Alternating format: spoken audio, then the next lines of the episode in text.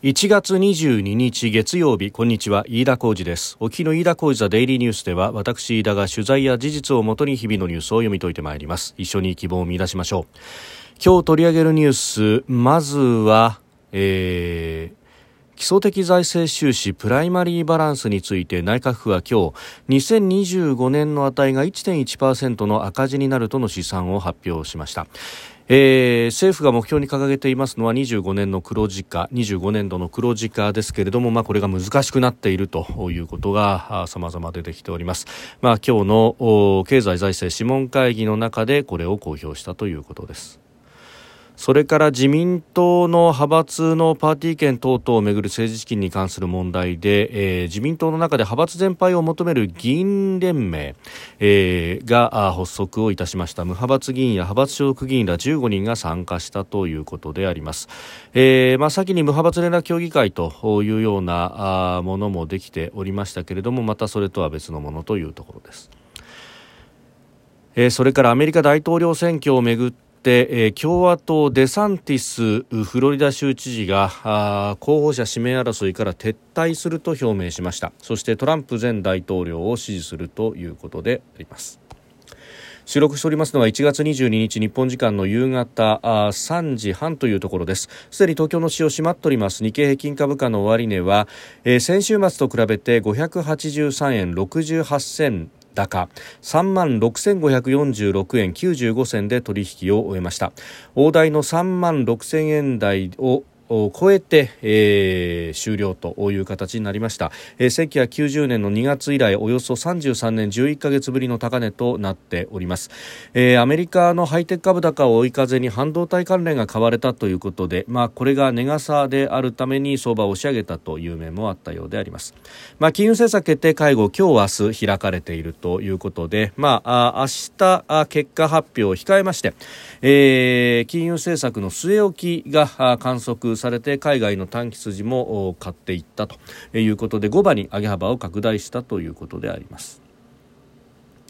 えー、さて今日の経済財政諮問会議で公表されました、えー、国と地方の基礎的財政収支プライマリーバランスについて、えー、25年度の数字が1.1兆円の赤字であるという試算が出てまいりました。えーまああのー、これに関してはですね、えー、もともと2025年度はあ黒字というふうに、えー、少なくともプライマリーバランスが、えー、均衡するあるいはそこから先黒字にというところをですね目標としていたところでありますが、まあ、成長実現のケースであっても2025年度は、えー、マイナス1.1兆円ということだということで、えー、あります。まあ、あのこれをもってですね、えー、もっと財政を健全化しなくてはいけないとか、えー、いう向きもありますけれども、えー、ただですね、まあ、このプライマリーバランスに関してというのはやはり、えー、2020年度に相当へこんだということがありました。まあ、これはご案内の通りですね、えーコロナ禍のその対策というものを大規模に打ったという部分があったわけであります。で、まあ、あのそこからですね、えー、徐々に徐々に回復をしてきているということで、まあ、GDP のベースで見てもですね、えー、間もなく600兆円を上回るというところまで来ておりますし、えー、またあ増税せずともこうして、えー、プライマリーバランスも回復してきているということがあります。でその回復のペースというものが、えー、特にいこのところは、えー、よろしいという部分があると、まあ、これはあのー税収が増えているということに加えて、まあ、インフレというところもあってですね、えーまあ、あ額面上の税収が非常に増える傾向にあるということもあります。で、まあ、この状態でですね、えー、経済財政諮問会議に、まあ、参加されているような先生方というのは、えー、まだまだ目標には達成しないと、赤字が続くじゃないかということで、えー、増税をしようというようなところに、まあ、持っていきたいのかというところではありますけれども、ただ、あこれ、成長実現ケースの場合というのは、まあ、あこのままですね、えー、の状態の成長が続きそして、えー、今年の春もある一定程度の賃上げがあってですね、えー、成長が続いていくというケース。であのプライマリーバランス赤字といっても1.1兆円ですから、まあ、あ GDP 日本の GDP が、えー、600兆円にやがて、えー行こうという中においてですねじゃあその1兆円というものをどう見るのかもちろん1兆円であっても赤字は赤字なんだからというのは、まあ、企業経営者の方々なんかそういう言い方をするかもしれませんけれどもただ500分の1600分の1と考えれば、まあ、これも誤差の範囲だろうとほぼ均衡したに等しいではないかというような言い方だってできるわけであります。まあそう考えるとですね、まあ、そしてあと2年はあるということですので、まあ、ここで請求な引き締めをやるというよりはあこのままのペースあるいは、えー、もっと成長を加速させれば、えー、このプライマリーバランスの黒字化というものが十分に見えてくるじゃないかと、えー、そういうふうに捉えるべき数字なんではないかというふうに思うところであります。で、まあ、今回の試算ですね、えー、前回の試算ではあ成長実現ケースで、えー、プライマリーバランスの赤字25年度が1.3兆円だったと。それが1.1兆円の赤字に減ったと、まあ、相当ですね辛めの試算をしていてこれだということがありますし、えー、また税収の改善というものはもっともっと、えー、税数上税収増はうん起こってきているわけであります。まあ、その辺をですね、あ考えますと、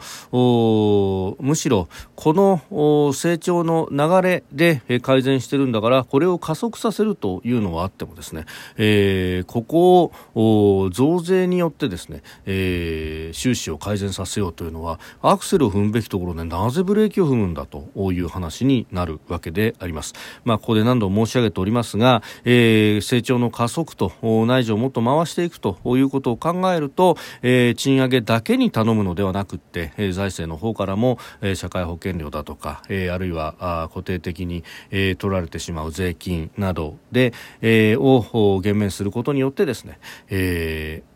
可処分所得を手元に残しておくという政策こそが必要なのではないかというふうにも思うところです。えそれから自民党の派閥の、ま政治資金をめぐる問題というところでありますが、えー、今日ですね、え自民党で派閥の全廃を求める議員連盟が発足しました、えー、祭りごと変革会議という議員連盟で代表は無派閥の青山茂春参議院議員というところ、まあ、すでに15人の方々が、参加を表明しているということで、えー、あります、まああの、岸田派そして安倍派さらに二階派は解散という形になりましたが他方、麻生派茂木派森山派が現時点で存続をしているということでまああそうではなくて、え、全廃を一旦実現するんだということを、えー、おっしゃっているというところです。まあ、あこういう動きがあようやく出てきたなという感じでもありますし、まあ、あ複数出てきて議論をするという形になればあいいのではないかということを思うところで、えー、あります。ちなみにですね、えー、派閥存続を主張している麻生派からも議員が参加したということであります。まあ、もちろん無派閥の議員が多いということはありますが、まあ、現場の人たちの危機感というものが、まあ、かなりあると。まあうん特に、まあ、党内議論ということで、えー、言うと、まあ派閥が解消されるということになるとむしろ党内このままあの流れのままでいくとですね、え党内の執行部の意図というものが非常に強く反映されるということになりますので、えー、まあ、派閥が弱体化するということになると総裁幹事長というところの権限がより強くなる可能性というものも、まあ、ここではあの先週申し上げましたがはらんでいるということでもあるし、まあえーそうではなくてですね、えー、純粋に、まあ、政策を考えるというグループであるとか、まあ、あの統治機構を改革していくということの部分というのは、まあ、必要になっていくことなんだろうというふうに思うところです。えー、それからアメリカの大統領選挙ですがフロリダ州のロン・デサンティス知事が X 旧ツイッターで、えー、11月の大統領選の共和党の候補者指名争いから、えー、撤退すると表明したということです。で合わせてトランプ前大統領を支持するということも表明しております。で、えー、今週の水曜日、まあ、日本時間では木曜日に結果が出るというところですが、えー、ニューハンプシャー州での予備選というものを控えております。でこの予備選は結果的にですね、まあトランプ前大統領とニッキー・ヘイリー元国連大使の2人に、絞り込まれたということで、ありました。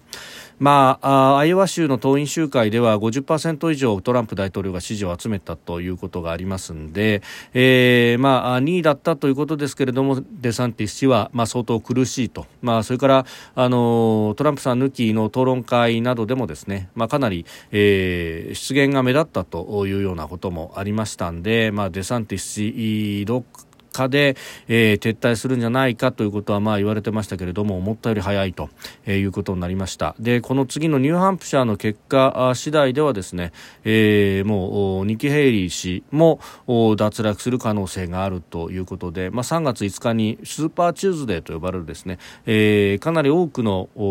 州の組織で、えー、予備選や党員集会が行われて、まあ、ここの結果で大体大統領選の候補者指名争いが決着するというふうに言われているポイントがありますが今年3月5日と言われております、えー、それよりももっともっと前にですね、えー、結果が出てきそうだなという感じになっております。